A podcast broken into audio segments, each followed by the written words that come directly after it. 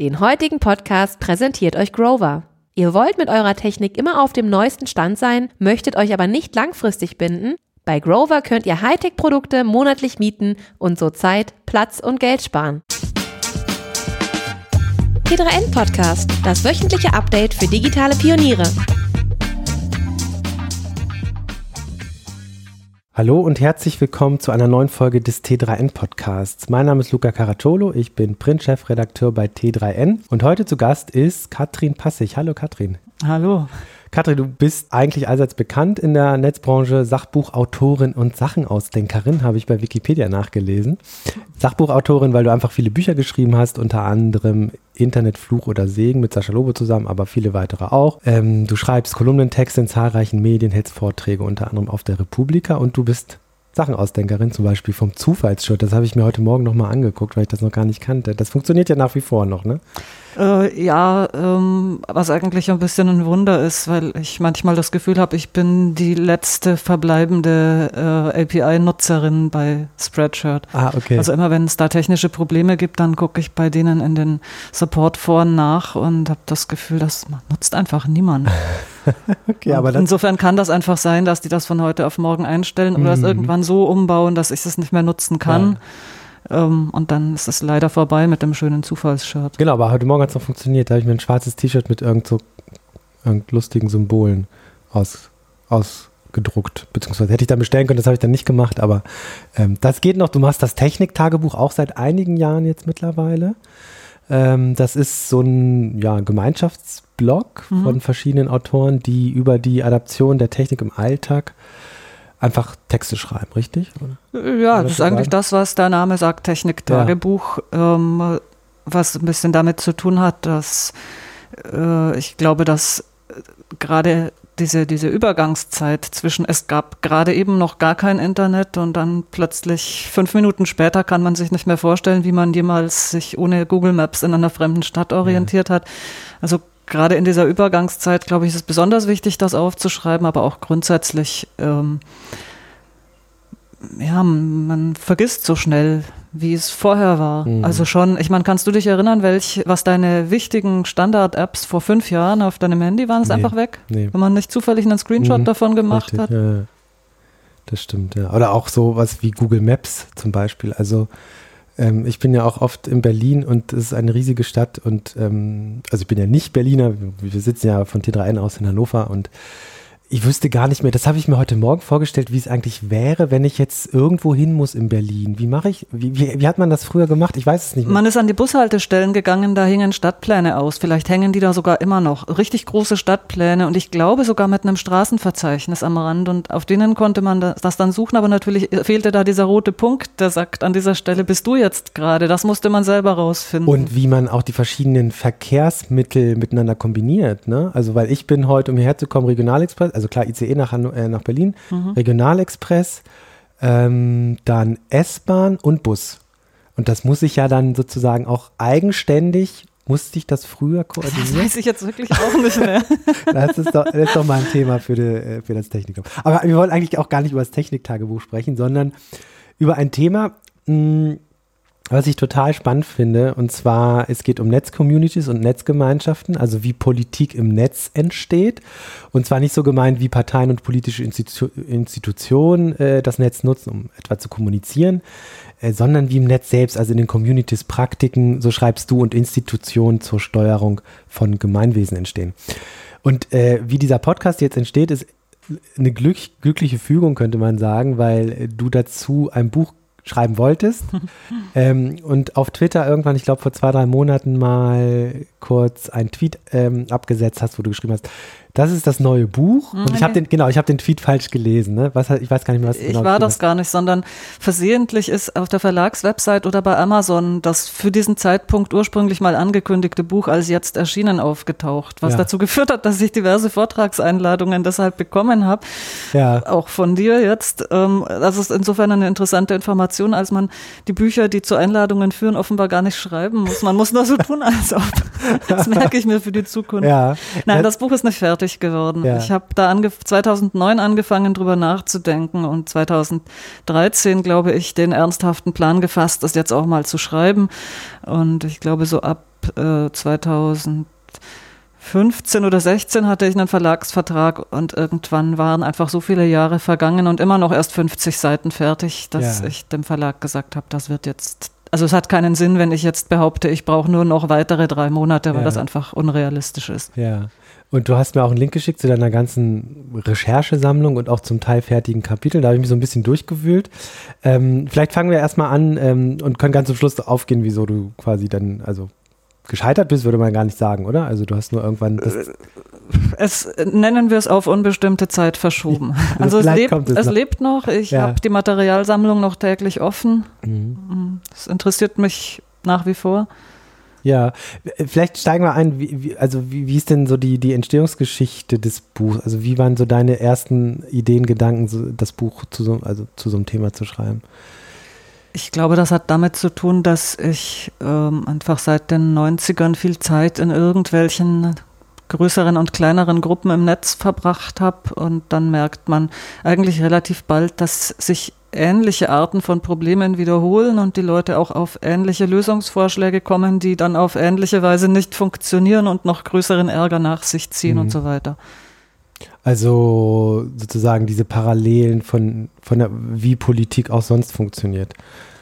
Ja, ich weiß eigentlich gar nicht so viel drüber, wie Politik auch sonst funktioniert. Also meine ursprüngliche Idee für das Buch war, dass ähm, die traditionelle Politik aus dem Netz was lernen können müsste. Und zwar einfach, weil im Netz so viele Dinge so schnell, also so viele so kleine Gemeinwesen schnell entstehen und wieder vergehen und jeweils ihre eigenen innenpolitischen Experimente machen. Und ich dachte einfach, diese, diese schnelle Evolution oder vielleicht noch nicht mal Evolution, aber weil einfach so viel passiert, muss doch da in diesem Labor ab und zu was rauskommen, was man auch in der traditionellen Politik brauchen kann. Ja. Das war meine Anfangshypothese. Genau. Davon bin ich dann nach einer Weile abgekommen. Okay, inwiefern abgekommen? Aus verschiedenen Gründen. Also zum einen, weil äh, es kaum Weiterentwicklung gibt. Also es wird, wenn was nicht funktioniert, wird selten aufgeschrieben, auf welche Art es nicht funktioniert hat. Und Mhm. wenn es aufgeschrieben wird, dann weigern sich die, die später mit was Neuem anfangen, das zur Kenntnis zu Mhm. nehmen. Und entweder lesen sie es gar nicht erst, was einfach ist, weil diese Sachen halt sehr verstreut in irgendwelchen staubigen Ecken des Netzes zu finden sind. Mhm.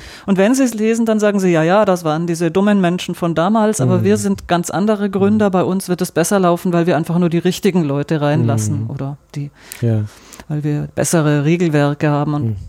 dann scheitert wieder alles auf genau dieselbe Weise. Also das, das eine, es gibt wenig ähm, äh, Lerneffekte und das andere, ähm, die politischen Strukturen, die man da beobachten kann, von denen wünsche ich mir eigentlich gar nicht so sehr, dass sich die draußen in der Politik widerspiegeln. Ja, ja. Weil es keineswegs so ist, dass man da irgendwie an der vordersten Front demokratischer Strukturen arbeitet. Ja. Das ist eher so, dass man irgendwo im 19. Jahrhundert am Ende der Monarchie feststeckt. Ja, also zum Teil ja auch relativ diktatorische Strukturen. Also auf so einer Skala ist das eine Extrem, das andere Extrem wäre dann vielleicht sowas, man hat so ein basisdemokratisches Forum, was ja aber eigentlich auch nicht so richtig funktionieren kann, weil es immer Administratoren gibt und Moderatoren.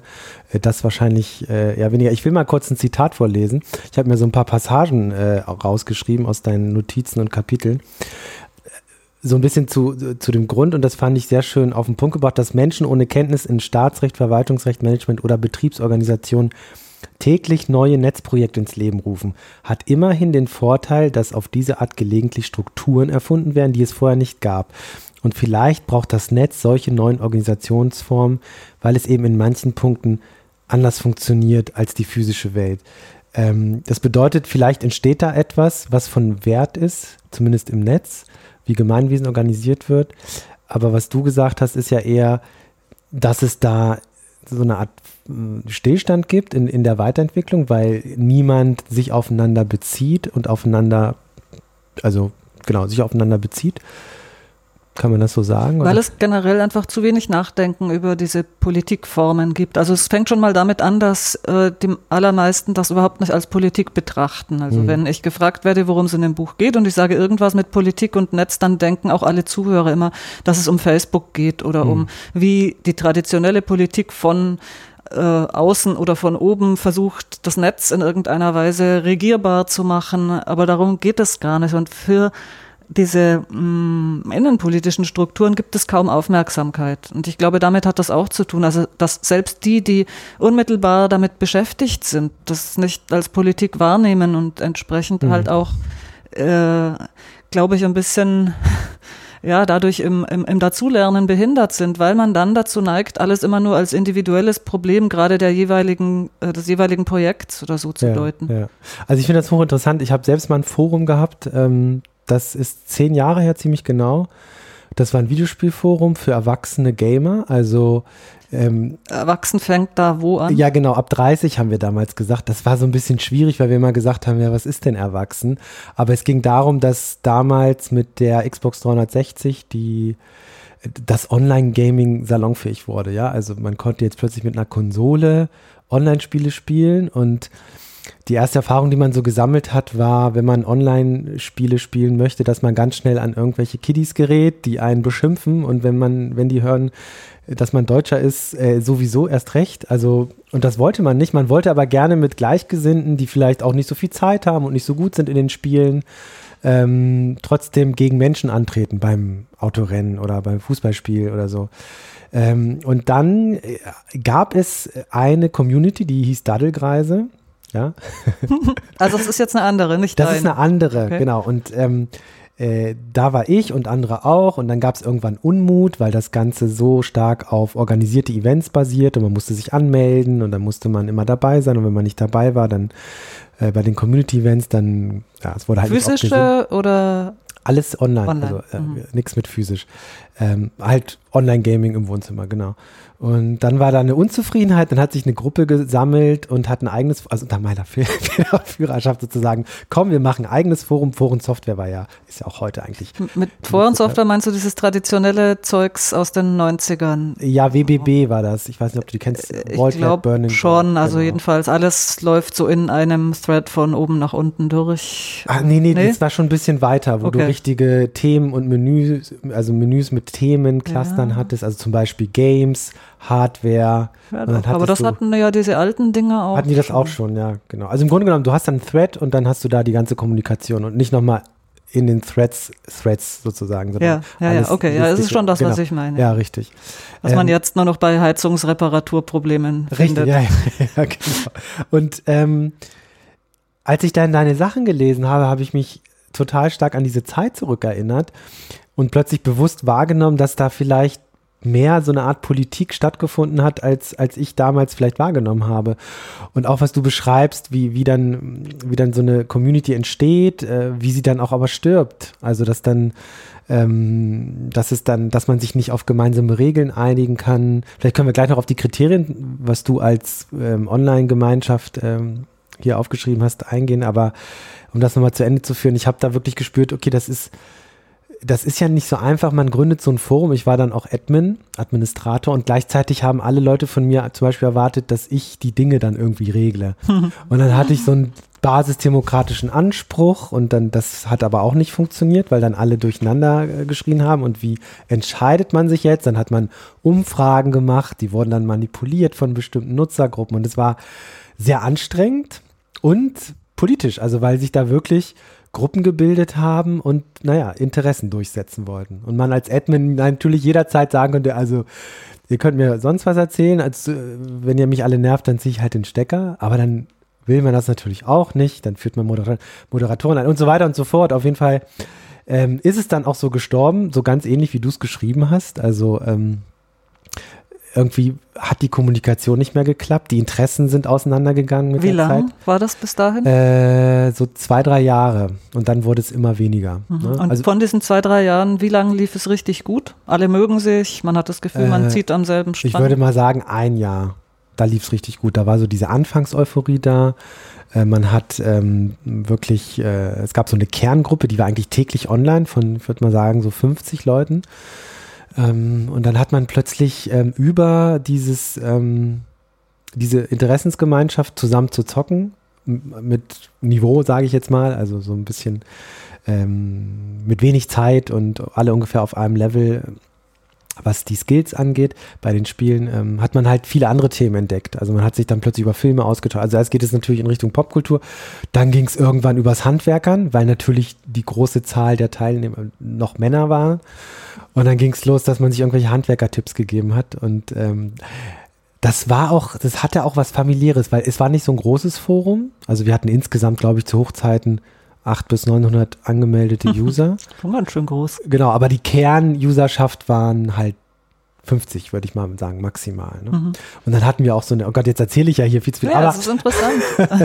also, ja. keine Ahnung, ob das außer dir und mir noch jemanden interessiert, aber ich habe, äh, wenn ich von dem, von dem Buchprojekt erzähle, gibt es eigentlich zwei Standardreaktionen. Die eine ist so wie deine, die Leute kennen das aus eigener Erfahrung. Ja. Und die andere, äh, und die ist viel häufiger, als ich mir das vorgestellt habe, ist, die Leute haben keine Ahnung, wovon ich rede, weil sie noch nie in was Größerem als in einer WhatsApp-Gruppe mit drei anderen waren. Mhm. Und das habe ich mir einfach weniger verbreitet mhm. vorgestellt. Das war einer der Gründe, warum ich mit dem Buch dann irgendwann vorangekommen bin, weil ich so oft das Gefühl hatte, ich bin damit ganz allein auf weiter Flur. Also mhm. ich hatte mir halt vorgestellt, okay, in den 90ern war das ein bisschen so ein Ausnahmeding, also weil die anderen Leute einfach alle noch gar nicht im Netz waren. Mhm.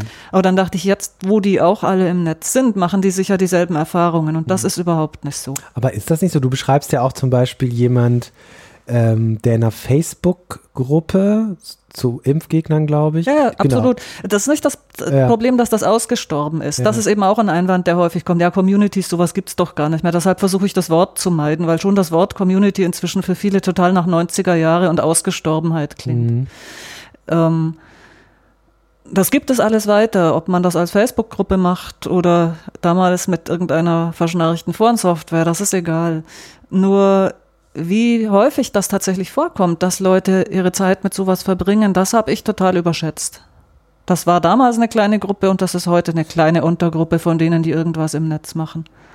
Meinst du diese Kommunikation im Netz oder dass Leute die darüber nachdenken? Was, nee, dass Leute überhaupt was machen in einer größeren Menschengruppe im Netz, wo sie ja äh, halt nicht nur WhatsApp mit ihrer Familie oder, mhm. oder ihren drei engsten Freunden vom Abi oder mhm. sowas machen. Irgendwas, wo du in den Bereich, also aus dem Bereich von Freundeskreis raus und in den Bereich von tatsächlicher sowas wie Mikropolitik reinkommst. Viele ja. machen das einfach nicht. Ich ja, habe ja. letztes Jahr an der Uni Basel bei den Medienwissenschaftlern ein Seminar dazu gemacht und ich dachte, das muss für die jetzt ein Home Run sein. Man braucht sich nicht vorzubereiten, man kann einfach aus dem eigenen Erfahrungsschatz schöpfen mhm. und wir reden über den. Mhm. Das hatte ich mir auch spannend vorgestellt, weil ich dachte sicher alle ganz andere Erfahrungen als ich an ganz anderen Orten, aber da waren zwei, drei Gamer in dem Kurs, die wussten, wovon ich rede mhm. und bei allen anderen habe ich immer so vorsichtig auszuloten mhm. Sagt euch das was, sagt euch diese Situation was, habt ihr sowas schon mal erlebt? Nö, alles gar nicht. Hm. Äh, Finde find ich jetzt auch erstaunlich, weil ich hätte jetzt immer vermutet, dass, also wir haben damals so ein bisschen den Untergang unseres Forums damit erklärt, dass durch natürlich zum Teil Inter äh, Interessenverschiebung und man spielt noch weniger als vielleicht früher, aber eben auch das Großwerden von Plattformen wie Facebook und so weiter dazu geführt haben, ähm, dass die Gemeinschaft dann gestorben ist, weil man keine Ahnung warum. Vielleicht hat man damals nicht so wirklich drüber nachgedacht, aber ich hätte jetzt vermutet, dass äh, zum Beispiel auch über Facebook-Gruppen extrem viele solcher Gruppen vorhanden sind und dass auch extrem viele sich mhm. da auch austauschen. Und das, Schon. ja. Aber man denkt irgendwie, es ja. wäre auch meine naive Annahme ja. gewesen, dass 100, knapp 100 Prozent aller Facebook-nutzenden Menschen auch in irgendeiner mhm. Hamsterhaltungsgruppe drin sind, aber das ist überhaupt nicht der Fall. Erstaunlich, ja. Vielleicht können wir trotzdem einfach schon nochmal, also ich habe jetzt von so einer klassischen, also Gaming ist halt so eine klassische Nische, wobei Gaming ja keine Nische ist, aber da gibt es eben, ich, ich könnte gar nicht sagen, wie es heute ist, aber ähm, vor 10, 15 Jahren gab es viele Foren-Communities für Games. Also einmal die Plattform, also für die verschiedenen Plattformen, Xbox-Communities, PlayStation-Communities und dann auch noch so um Spiele, einzelne Spiele, aber auch dann solche äh, Nischeninteressengruppen wie wir. Wir sind die alten Säcke, die trotzdem noch zocken wollen. Ähm, ich weiß gar nicht, wie das da ist, dafür beobachte ich das mittlerweile zu wenig. Aber meine Vorstellung war das auch, dass es für viele andere Nischenbereiche entsprechend viele Foren äh, Communities gibt. Und es gibt natürlich diese großen Communities wie, ach Gott, im Technikbereich gibt es ja wirklich einige ähm, Computerbase oder so heißen die beispielsweise, so in diese Richtung gedacht. Ähm, und da habe ich wirklich oft gedacht, also das überrascht mich jetzt, ne, dass du mhm. das sagst. Ich habe oft gedacht, das Netz ist voller Communities. Ja, ist es, und, absolut. Und, und Aber man, man, man, überschätzt total, mh. für wie viele Leute das in der Praxis relevant ist. Ich würde ähm, also klar, ich habe das auch deshalb überschätzt, weil mein Bekanntenkreis natürlich voll ist mit solchen Leuten. Ja. Jeder Mensch, den ich kenne, mit dem kann ich da gut drüber mhm. reden und die sagen alle, ich weiß genau, was du meinst, mhm. aber die kenne ich halt auch alle aus dem Netz, aus solchen Gruppen. Ja, ja, ja. Und trotzdem, vielleicht können wir darüber reden, was so eine Gruppe ausmacht und was daran interessant ist. Also ich habe mir so ein paar Beispiele, also klar, so, so ein Foren-Community ist, glaube ich, relativ naheliegend, aber auch sowas wie, ja? Ich würde gerne vorher noch fragen, äh, ob du im Nachhinein was anders machen würdest bei deiner Geimer-Greise-Gruppe. Äh, gute Frage. Ähm, ich hätte, glaube ich, frühzeitiger da in die Richtung diskutiert, äh, ja, wo die Reise hingehen soll. Also wollen wir jetzt einfach nur hier nett miteinander ganz lose äh, sprechen und uns ähm, zum Gaming verabreden? Und wir hatten auch so ein Tool, wo man, also so, das war so eigentlich der Kern äh, der Software, dass man, ähm, dass man ein Tool hatte, wo man einen Wochentag auswählen konnte, ein Event anlegen konnte und dann Teilnehmer sich anmelden konnten. Das war eigentlich der Kern des Ganzen. Und das hat auch immer gut funktioniert. Und ähm, ich hätte vielleicht mal früher so ein bisschen versucht zu klären, äh, wie wollen wir als Community eigentlich agieren? Also wollen wir Moderatoren haben oder nicht? Äh, wollen wir vielleicht mm, uns ein, zwei Mal im Jahr treffen? Ähm, das ist dann mit der Zeit so ein bisschen entstanden. Ne, also wir haben uns einmal im Jahr getroffen immer. Ähm, Moderatoren gab es nie. Das habe ich und ein Kollege von mir gemacht, der, ähm, der sozusagen auch Admin-Rechte hatte. Und ähm, das war es im Grunde genommen. Aber ich glaube, ich hätte frühzeitiger versucht, äh, eine Dis die Diskussion zu öffnen, wie groß wir werden wollen und so weiter. Also wo soll das Ganze hinführen? Und die gab es aber nie. Es war immer nur äh, sozusagen zusammen zocken und als dieses zusammen zocken irgendwann unwichtiger wurde, wurde auch eigentlich, hat diese Community auch nicht mehr zusammengehalten so richtig. Genau, das hätte ich vielleicht geändert. Ob es was gebracht hätte, weiß ich nicht. Ne? Also es war auch so, dass wir von der Interessenlage dann irgendwann, dass ich einfach weniger gespielt habe und Online-Gaming ist ja auch immer eine, eine gewisse Verpflichtung. Ne? Also man verabredet sich an dem Abend und dann erwarten das alle, dass man auch kommt und zusammen spielt. Und dann, wenn man immer öfter absagt, dann und jemand, der das Forum gegründet hat, wirkt es auch irgendwann unglaubwürdig. Und dann mhm. war das auch so ein Ding. Aber im Idealfall hätte man vielleicht so eine Art äh, Vertreter bestimmt oder frühzeitig auch die ganze Software abgegeben. Es war nämlich dann so, dass es einfach immer weiter lief und irgendwann waren die Serverkosten mir zu teuer und dann habe ich gesagt, postet eh keiner mehr was, ich ziehe jetzt den Stecker. Und da hätte man auch schon früh agieren können und sagen können, ich bin, ich sehe mich nicht mehr darin, äh, hat jemand Lust, das zu übernehmen. Also die Kommunikation war zu einseitig auf das eigentliche Ziel hin, aber nicht äh, dahingehend, ähm, wie diese Community eigentlich funktionieren kann, auch in Zukunft ohne die Admins. Ein kurzer Hinweis zu unserem heutigen Sponsor. Mit Grover kannst du dir all deine Technikwünsche erfüllen und trotzdem das Budget schonen. Du mietest deine Lieblingsprodukte wie Smartphones oder die neue Apple Watch einfach auf monatlicher Basis und schickst sie kostenlos zurück, wenn du Lust auf was Neues hast. So bleibst du maximal flexibel. Bei Grover etwas zu mieten ist ziemlich einfach. Du wählst ein Produkt aus, setzt die Mindestlaufzeit fest und bezahlst die erste Monatsmiete. Fertig. Die Mietdauer beginnt hierbei schon ab einem Monat und du zahlst nur so lange, wie du das Produkt auch nutzt. Je länger du übrigens mietest, desto günstiger wird dein Monatspreis. Und wenn während der Miete mal was kaputt geht, übernimmt Grover 90% der Reparaturkosten. Entdecke jetzt die Freiheit des Mietens und wirf einen Blick auf getgrover.com. Und nun wünscht dir Grover viel Spaß beim Weiterhören. Was ich einfach trotzdem spannend finde, ist so ein bisschen die Idee zu gucken, wenn wir diese Netz Gemeinschaften vielleicht besser verstehen, verstehen wir dann vielleicht auch besser, was, äh, wie so Sprache und wie Sprache in sozialen Netzwerken wirkt. Also ist das ein, ist das irgendwie eine Aussicht, die du vielleicht auch so ein bisschen verfolgt hast? Oder warst du immer nur eng bei den Netz-Communities und wolltest verstehen, wie da Politik gemacht wird und funktioniert? Oder hast du auch immer ein Stück weiter gedacht und. Ich glaube nicht, dass es da so eine scharfe Abgrenzung gibt. Ja. Also, das heißt, du, du bist schon bei den Netz-Communities geblieben. Beziehungsweise, du würdest es gar nicht abgrenzen. Nee. Ja, ja, okay. Ähm, aber dann lass uns erst nochmal, ich habe ja diese ganzen Kriterien aufgeschrieben, die eine Netz-Community ausmachen, was du aufgeschrieben hattest. Einmal ist es, ähm, kann man sagen, dass so das, der, der Kernaspekt schon das Virtuelle ist, dass es eben nicht diese physische Präsenz ist, die sich von anderen Communities ähm, sozusagen abgrenzt. Das Kapitel im Buch, in dem es darum gehen würde, was jetzt im Netz tatsächlich ganz anders ist als draußen und was deshalb auch ganz eigene Probleme verursacht und eigene Möglichkeiten natürlich auch eröffnet, das ist eins der allerungeschriebensten. Das habe ich nämlich weit hinten einsortiert. Okay. Und das ist im Moment wirklich nur eine ganz rohe Materialsammlung. Ähm, also ein Aspekt, der, glaube ich, interessant und anders ist als draußen. Ähm, es gibt diese Theorie oder Beobachtung von Albert Hirschman, einem ähm, Soziologen und Volkswirt, dass es ähm, wenn Dinge schlechter werden, sei es dein Staat verschlechtert sich oder das, äh, keine Ahnung, der Brotaufstrich, den du immer gekauft hast, wird immer schlechter. Dass es dann zwei Möglichkeiten gibt für die Kunden in dem Sinne des Staates oder des Brotaufstrichs, äh, drei Möglichkeiten. Exit, Voice und Loyalty, so heißt auch das Buch. Mhm. Also man kann äh, emigrieren oder anfangen, sich was anderes aufs Brot zu schmieren. Man kann protestieren und sagen, so nicht, sonst äh, ist es aus mit meiner Kundschaft oder Staatsbürgerschaft. Oder man kann right or wrong, my country sagen und alles loyal mitmachen.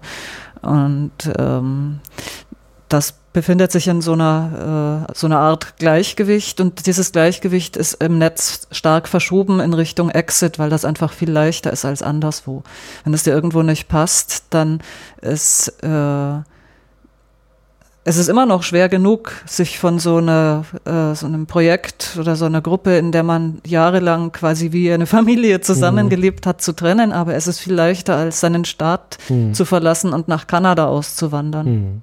Und deshalb ähm, ist das einfach als, als, als Option viel beliebter zu sagen, okay, in Zukunft ohne mich und dann geht man raus und macht was anderes und da läuft es dann fünf Jahre später wieder genauso. Hast du denn ähm, bei all deinen Beobachtungen hm, beziehungsweise ich, ich gehe noch mal trotzdem die Kriterien durch, weil ich das gerade schon angekündigt hatte. Also du hast hier acht Kriterien aufgeschrieben. Äh, wobei ich mir die wirklich nur so schnell aus dem Ärmel ja. geschüttelt habe, im Versuch damit abgrenzen zu können, ja. was ich meine und was ich nicht meine. Ich ja. habe die noch überhaupt nicht an jemand anderem oder an der Realität ausprobiert. Ich, ich, das ist wirklich ich, nur so ein Entwurf. Äh, aber interessanterweise konnte ich das bei mir ähm, aus meiner Erfahrung her alles eigentlich abhaken. Also einmal ganz klar, dies, die, äh, dass es sich eben nicht um einen physischen Ort handelt, sondern einen virtuellen, in dem Fall war es die Foren-Community.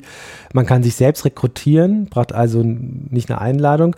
Das gibt sicherlich auch anders, glaube ich. Ne? Mhm. Also ähm, wir haben uns irgendwann zugemacht, weil wir am Anfang sehr viel Zulauf hatten und gedacht haben, okay, das wird hier zu viel, mhm. wir wollen es ja irgendwie klein haben. Mhm. Klassiker. Ähm, ja, haben dann irgendwann wieder aufgemacht.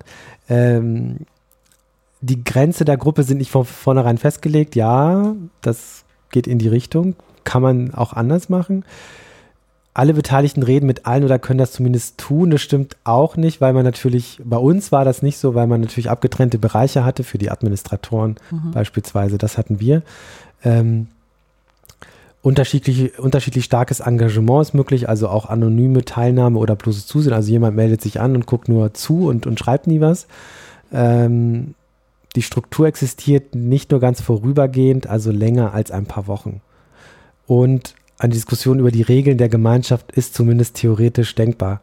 Genau, bei uns war es halt irgendwie so, gab es dann ganz zum Schluss, als es eigentlich schon fast zu Ende ging, dass da es eine Gruppe gab, die es irgendwie alles total doof fand und da hier wieder eine Gruppe, die mhm.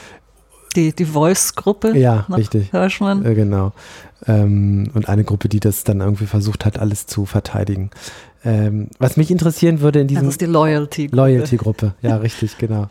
Und von der Exit-Gruppe hört und sieht man nichts, weil die ist schon weg. Ja, genau, die sind dann einfach gegangen. Ne? So wie wir damals auch gegangen sind und ein neues Forum gegründet haben. Es wundert mich sowieso, dass das funktioniert hat, weil die meisten solchen Geschichten, die ich höre oder an denen ich beteiligt war, wo man quasi sich ausgründet aus einem Gemeinwesen, mit dem man unzufrieden ist, die scheitern sofort. Da Ja. kommt man gar nicht vom Boden Ah, weg. interessant, okay, ja, ja. Nee, das ging bei, bei uns war, wir wollten natürlich alles besser machen. Ne? Mhm. Und das war so die, der Idealismus. Wir sind, äh, Klar, aber ich habe das Gefühl, dass das Problem dabei oft ist, dass man sich hauptsächlich definiert über die Ablehnung der Gruppe, aus der man kommt und dass das einfach nicht trägt über mehr als richtig, ein paar ja, Wochen. ja, richtig, das war bei uns auch so, definitiv. Ähm, mich würde trotzdem mal interessieren, im Laufe deiner Recherche hast du irgendwelche, was waren so die spannendsten Einsichten, die du in, in Netzcommunities hattest? Also, wo hast du wirklich gedacht, wow, das ist mal innovativ Mhm. und ähm, vielleicht auch mal ein Konzept für, ich sag's mal in Anführungsstrichen, physische Politik, also Mhm. oder für, für, für Politik oder äh, Steuerung von Gemeinwesen ähm, mit physischer Präsenz? Habe ich bestimmt irgendwas, fällt mir jetzt aber auf die Schnelle nix ein. Ja. Ähm, was ähm, mir im Laufe der Zeit klarer geworden ist, äh, am Anfang habe ich meine Hoffnungen noch stärker in individuelles Dazulernen gesetzt. Ich dachte, irgendwann haben die Leute das alle zwei, dreimal durchgemacht, so Aufstieg und Zerfall irgendeines Projekts und irgendwann werden dann alle schlauer, aber das glaube ich ist nicht so. Zum einen eben, weil das schon äh, weil, weil viele Leute das einfach nie machen, noch nicht Mhm. mal ein einziges Mal Mhm. äh, weil die, die es mehrmals machen, nicht unbedingt klüger werden daraus oder da irgendein Informationstransfer stattfindet und weil natürlich auch ständig äh, rein ähm, geburtentechnisch neue Leute nachwachsen, die das wieder alles ganz von vorne rausfinden Mhm. müssten. Ähm, ich glaube inzwischen stärker, dass die äh, dass Verbesserungsmöglichkeiten eher im Bereich von Institutionen liegen. Und ich meine Institutionen in Form von Software. Also dass man einfach äh, bei der Softwareentwicklung bestimmte eingebaute Probleme vermeiden lernt. Mhm. Also im Fall von dieser Forensoftware, die du beschrieben hast, ist zum Beispiel ein eingebautes Problem, dass es eben immer nur den einen Thread gibt, der kann sich nicht verzweigen. Mm, Und das bedeutet, dass man auf Gedeih und Verderb Leuten ausgeliefert ist, ähm, die das derailen wollen. Kann ich das deinem Publikum so sagen, ohne das zu erklären? Ja, das, das. Okay. ja, ja, klar. Ähm, da, da müssen dann immer alle mitgehen. Du kannst es nicht einfach Mhm. unkommentiert stehen Mhm. lassen und weitermachen oder es braucht enorme Selbstbeherrschung bei allen Beteiligten, das zu tun und das klappt eigentlich nicht. richtig. Ja, ja. Und das ist so ein eingebautes Problem, von dem ich glaube, das ist inzwischen weitgehend ausgestorben. Mhm. Also bestimmte Sachen, da, da glaube ich, wird man einfach, da haben zumindest die Softwareentwickler das Problem schon mal erlebt und erkannt und gesagt, wenn ich mal ein Tool dafür schreibe, dann werde ich Mhm. das vermeiden. Ein anderes Beispiel, aber eines, das auf halbem Weg stehen bleibt, ähm, das Techniktagebuch läuft bei Tumblr. Mhm. Das hat Gründe, die ein bisschen damit zu tun haben, was du vorhin beschrieben hast mit den Serverkosten, dass man nämlich immer, wenn was Geld kostet, mh, sofort, dann bringt es sofort so eine monarchische Struktur mit sich, weil irgendjemand muss es ja bezahlen.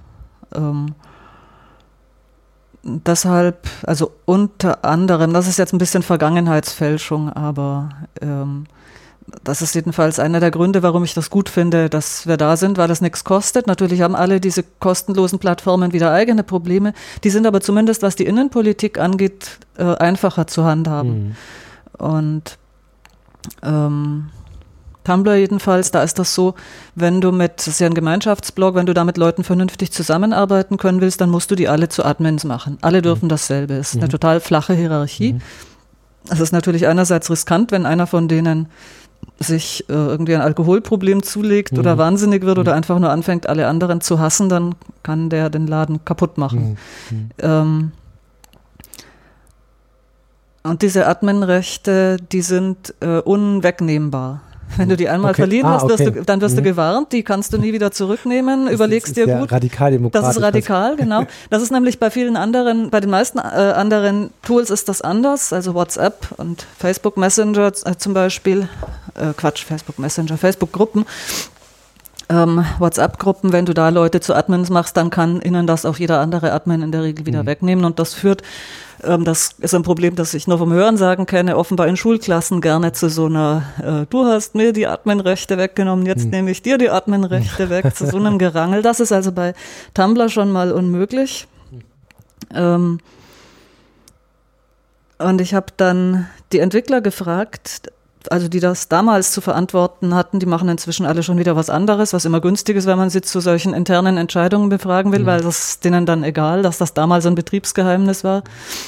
Ähm, also ich habe die bei Twitter gefragt und sie haben auch geantwortet und haben das gesagt, wovon ich mir schon dachte, dass es die Antwort ist, nämlich, dass sie ursprünglich mal vorhatten, so ein System einzubauen, wo man dann per Gemeinschaftsentscheidung jemandem die Adminrechte wieder entziehen kann. Okay. Was ja sehr vernünftig wäre, mhm. aber bis dahin sind sie einfach nie gekommen beim Entwickeln. Sie haben auf halbem Weg aufgehört, weil es gut genug war, so wie es war. Ja, ja, okay. Und, äh, und ja. zurück zu den Institutionen, sowas meine ich. Also wenn das jetzt bis, wenn das jetzt noch einen Schritt weiter gedreht worden wäre, ähm, dann wäre das so ein Institutionenfortschritt, wo nicht Einzelne in irgendeiner Hinsicht schlauer oder selbstbeherrschter werden müssen, sondern wo einfach die verwendete Software bestimmte soziale Probleme unwahrscheinlicher macht. Okay, das würde da bedeuten, dass man vorher sozusagen diese sozialen Probleme identifiziert. Auch nicht unbedingt. Ja. Die Softwareentscheidung, also ja, die Entwickler schon, klar. Mhm. Aber als Nutzer nicht unbedingt, mhm. weil so eine Softwareentscheidung ja doch meistens übers Knie gebrochen wird. Tumblr, glaube ich, äh, ich habe da wahrscheinlich zwei Stunden höchstens drüber nachgedacht. Und äh, die Haupt, der Hauptgrund für die Entscheidung war dann, glaube ich, dass man da Beiträge rückdatieren kann, was fürs Techniktagebuch Ach, wichtig war, weil wir so. eben Beiträge bis 1933 zurückhaben. Ach, okay, alles klar. Ähm, das heißt, ich glaube, dass diese, Soft diese Plattformentscheidungen ganz oft genau so getroffen werden oder wo sind denn schon alle, wo ist die Hürde am niedrigsten? Mhm. Und dass es deshalb einfach äh, ja, wichtig ist, dass zumindest die Entwickler vorher schon mal über das Problem nachgedacht haben, weil die, die es dann einsetzen, werden es wahrscheinlich nicht machen. Ich meine, hast du schon mal wesentliche politische Überlegungen vorher angestellt, bevor du beschlossen hast, mit dem und dem Projekt gehe ich jetzt lieber dahin, weil da sind die technischen Politikstrukturen besser nein, als dort? Nein, nee, ne? nee, nee, nee, stimmt. Nein, eigentlich gar nicht. Ja. Ähm, und ich glaube auch nicht, dass das in Zukunft groß passieren ja, wird. Ja. So, so, vorausschauend denkt man da einfach nicht. Und du weißt ja auch gar nicht, in welche Richtung sich das Projekt entwickeln wird und welche Probleme du dann haben wirst und welche nicht. Ja. Glaubst du denn, ähm, dass Community Management insofern eher, ja, also eher, eher nicht so ein lernendes Feld ist. Also, oder anders gefragt, äh, wenn, wenn man Community Manager ist, jetzt egal ob in, bei einem Support-Bereich eines Unternehmens oder äh, auch woanders, ähm, ähm, wie kann man sich, wie kann man sich darauf vorbereiten, auf diese Rolle? Also ich bin da ja rein, rein gestolpert und dachte mit hehren äh, Vorstellungen und Idealen, das, das wird alles, äh, das wird schon alles gut gehen. Äh, jetzt haben Community Manager, die das vielleicht beruflich machen, da einen ganz anderen Druck. Ähm, kann man denen irgendwas mitgeben? Also wie können die sich vorbereiten? Ähm ich habe bei, also der Begriff Community Manager, der stört mich ein bisschen. Ja. Ich habe bei der Recherche für das Buch eigentlich eben nur in dem Bereich kommerzielles Community Management überhaupt Ratschläge zu dem Thema, also die jetzt in offizieller Form veröffentlicht werden, mhm. gefunden in Buchform oder so. Ähm, alles andere findet in irgendwelchen verstaubten Wikis, die morgen verschwunden sein können, statt. Mhm. Ähm, also ich habe mir zum Teil, also von den wichtigen Sachen inzwischen von allen lokale Kopien gezogen, weil eben schon in den paar Jahren, in denen ich über das Thema nachdenke, so viel von meinem besten Material komplett aus dem Netz verschwunden ist. Ähm, ja, und ich finde das ein bisschen schade, diese Eingrenzung auf kommerzielles Community Management, weil wie der Name schon sagt, geht es da halt darum, was zu managen. Und mhm. eigentlich ist das nur so eine Untergruppe, glaube ich, des eigentlichen Geschehens. Also da geht es so ein bisschen um, ja, um Verwalten, um die mhm. Leute davon abhalten, mhm. äh, allzu schlimm über die vorgegebenen Stränge zu schlagen ja, oder ja. so. Aber das ist ja eigentlich ein, ein Spezialfall.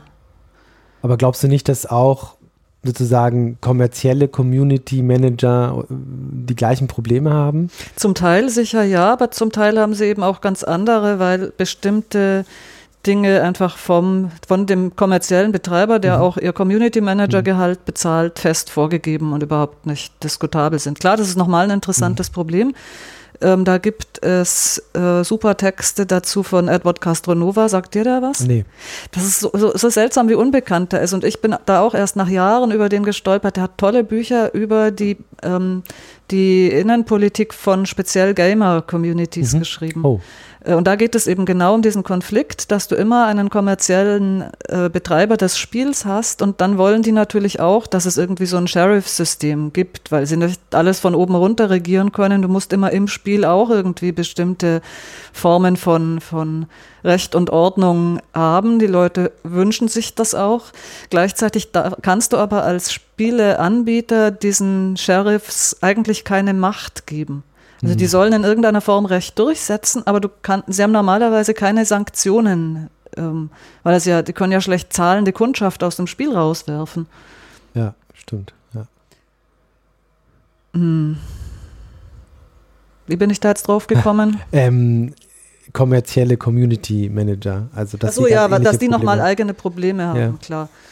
Ja, aber klar, es gibt sicher auch irgendwelche Dinge, die ähm, irgendwelche Gemeinsamkeiten. Und das, was du vorhin, na, wobei, also was glaube ich kommerziellen Community Managern auch nicht offen steht, ist das, was du vorhin schon erwähnt hast, dass man die Grenzen dicht macht. Das mhm. wäre ja unter nicht, dem ja. Geldverdienen-Aspekt sinnlos. Ja. Und das ist aber eine überraschend häufige, also eigentlich die Standardreaktion, zu sagen, diese Probleme, die wir jetzt haben, die hatten wir früher nicht und deshalb äh, ist es klar, dass die durch diese komischen Neuen, die in letzter Zeit zu uns gestoßen sind, bedingt sind, mhm. die Probleme. Das finde ich insofern interessant, als ähm, ja jeder Nicht-AfD-Wähler das ja, was die Draußenpolitik angeht, überhaupt nicht sagen würde. Mhm. Also sagen, ja, wir haben jetzt in Deutschland Probleme und das liegt daran, dass in letzter Zeit so viele neue in diese Community gekommen sind und deshalb müssen wir die Grenzen dicht machen. Klar kann man das sagen, aber dann ist man halt AfD-Wähler und hm. ich glaube auch viele, die das in Bezug auf Online-Projekte sagen, trifft das nicht zu. Die wählen, äh, die, die würden äh, ansonsten nicht im Traum auf die Idee kommen, was sowas über die echten Grenzen ihres Landes zu sagen. Und diese Diskrepanz finde ich interessant, dass, dass doch äh, wenn es im Netz Probleme gibt, immer eine der allerersten äh, Behauptungen ist. Ja, woran, woran liegt das? Was glaubst du? Also viele, das oftmals angeführte Argument ist ja, naja, weil die da alle anonym sind und nicht wirklich virtuell präsent. Aber ist es das wirklich? Also nee, glaube ich nicht. Also was meinst du jetzt, worauf bezieht sich also, deine Frage? Was das echte Problem ist oder warum diese Grenzschließungslösung so beliebt ist? So in, in, in Netz-Communities so beliebt sind und, und aber Menschen, die würden das niemals in der, ich weiß gar nicht, wie ich das beschreiben soll, in der physischen Welt äh, würde ich eigentlich gar nicht sagen wollen, aber die würden halt nicht sagen, wir müssen jetzt die Grenzen zumachen, weil die ganzen Neuen nicht kommen dürfen, weil sie sonst unsere Gemeinschaft äh, oder dass unsere Gemeinschaft nicht aushält. Das sagen, würden sie niemals sagen, aber im Netz, in Bezug auf Communities, auf jeden Fall. Also ich habe solche äh, Fälle ja auch erlebt von, ich weiß gar nicht, ob ich das sogar mal gesagt habe, ja, also ganz am Anfang, als, als der Andrang so groß war und ich gesagt habe, wir müssen jetzt erstmal äh, die Grenzen dicht machen sozusagen. ähm, also warum traue ich mich das in so einem Forum und sehe das politisch aber überhaupt nicht so. Ne? Also wo ist da der das, Unterschied? Ja, das ist eine total gute Frage. Ich wüsste das auch gerne. Also die, die, die zugrunde liegende Frage ist ja die, ob Demokratie fraktal ist. Ob es möglich oder vielleicht sogar sinnvoll ist, auf, der, auf dieser Mikroebene, die ja zum Teil gar nicht so mikro ist, das sind ja zum Teil riesige Communities, andere politische Meinungen zu vertreten als draußen, wenn es ums echte Wählen geht. Hm. Ähm, Du hast mal letztens einen Tweet äh, geschrieben, echt vor ein paar Tagen. Ich glaube, das ging in die Richtung, äh, warum, dass du auf einer Veranstaltung, glaube ich, mal angesprochen oder gefragt wurdest, äh, warum online denn immer so viel und, und, ja, also Hassrede entsteht. Ich weiß es nicht mehr ganz genau. Das war so ein, so ein, so ein, so ein Bildzitat, wo du etwas erklärt hast auf einer, auf einer Tagung, da hast du auch äh, gesagt, ähm, naja, das kann ja nicht sein, weil ich ja auch eine Fernbeziehung seit 15 Jahren führe oder so. Ich und glaube, du meinst den Anfang von diesem gerade erschienenen Merkur-Artikel, wo es darum geht, sein, ja. äh, um die Behauptung geht, dass sich die Leute im Netz so viel streiten, weil sie nicht physisch anwesend sind. Genau. Und ja, ja, diverse Gegenargumente dagegen. Ja, ja. Ist, also es geht ja immer wieder auf dieses Argument. Die Leute sind physisch nicht präsent, also hauen sie sich die Köpfe ein oder ähm, äh, sagen Dinge, die sie vielleicht in, in physischen Zusammenhängen nicht sagen würden, aber ich, ich, ich da geraten wir jetzt tief ins Territorium dieses eh schon sehr langen Textes, mhm. der nochmal ganz woanders hinführt. Ja. Also ich glaube nicht, dass das stimmt oder ja. beziehungsweise es stimmt auf eine Art, aber gleichzeitig bringt natürlich gerade diese körperliche Nichtanwesenheit auch eine ganze Menge Möglichkeiten und Chancen mit sich, die draußen nicht existieren. Ähm, aber nochmal zurück zu dieser Politik, fraktal oder nicht Frage. Einer der wesentlichen Ausgangstexte, ich dachte, okay, da müsste man ein ganzes Buch drüber schreiben, ist einer, der 2009 beim damals noch existierenden Corrosion erschienen ist. Weiß nicht, mhm. sagt ihr das noch was? Nee. Ich habe das auch eigentlich nicht verfolgt, als es noch am Leben war. Es war so eine große Plattform der Nullerjahre. Da ist ein super äh, aufwendig mit Links versehener, extrem elaborierter Essay erschienen, der, ähm, der hieß, verdammt, ich komme gerade gar nicht mehr auf den Titel von jemandem unter dem Pseudonym Anesthetica. Corrosion ist komplett aus dem Netz verschwunden ein paar Jahre später und zwar auch aus dem Web Archive, weil die Domain von jemand anderem weiter genutzt wird und dann können die das nicht archivieren. Mhm. mhm. Ähm, ein super toller Text, äh, aus dem man schon erahnen kann, was ich dann später auch mühsam ergoogelt habe, nämlich dass der Autor äh, ein promovierter, damals noch nicht, aber dann kurze Zeit später promovierter Politikwissenschaftler ist. Und der Text, der klingt so, als wäre das eigentlich, also als wäre mein Buch die Langform dieses Textes mhm. geworden, die der Autor eben nicht geschrieben hat. Mhm. Ähm, also es klingt so, als wären wir in allem einer Meinung.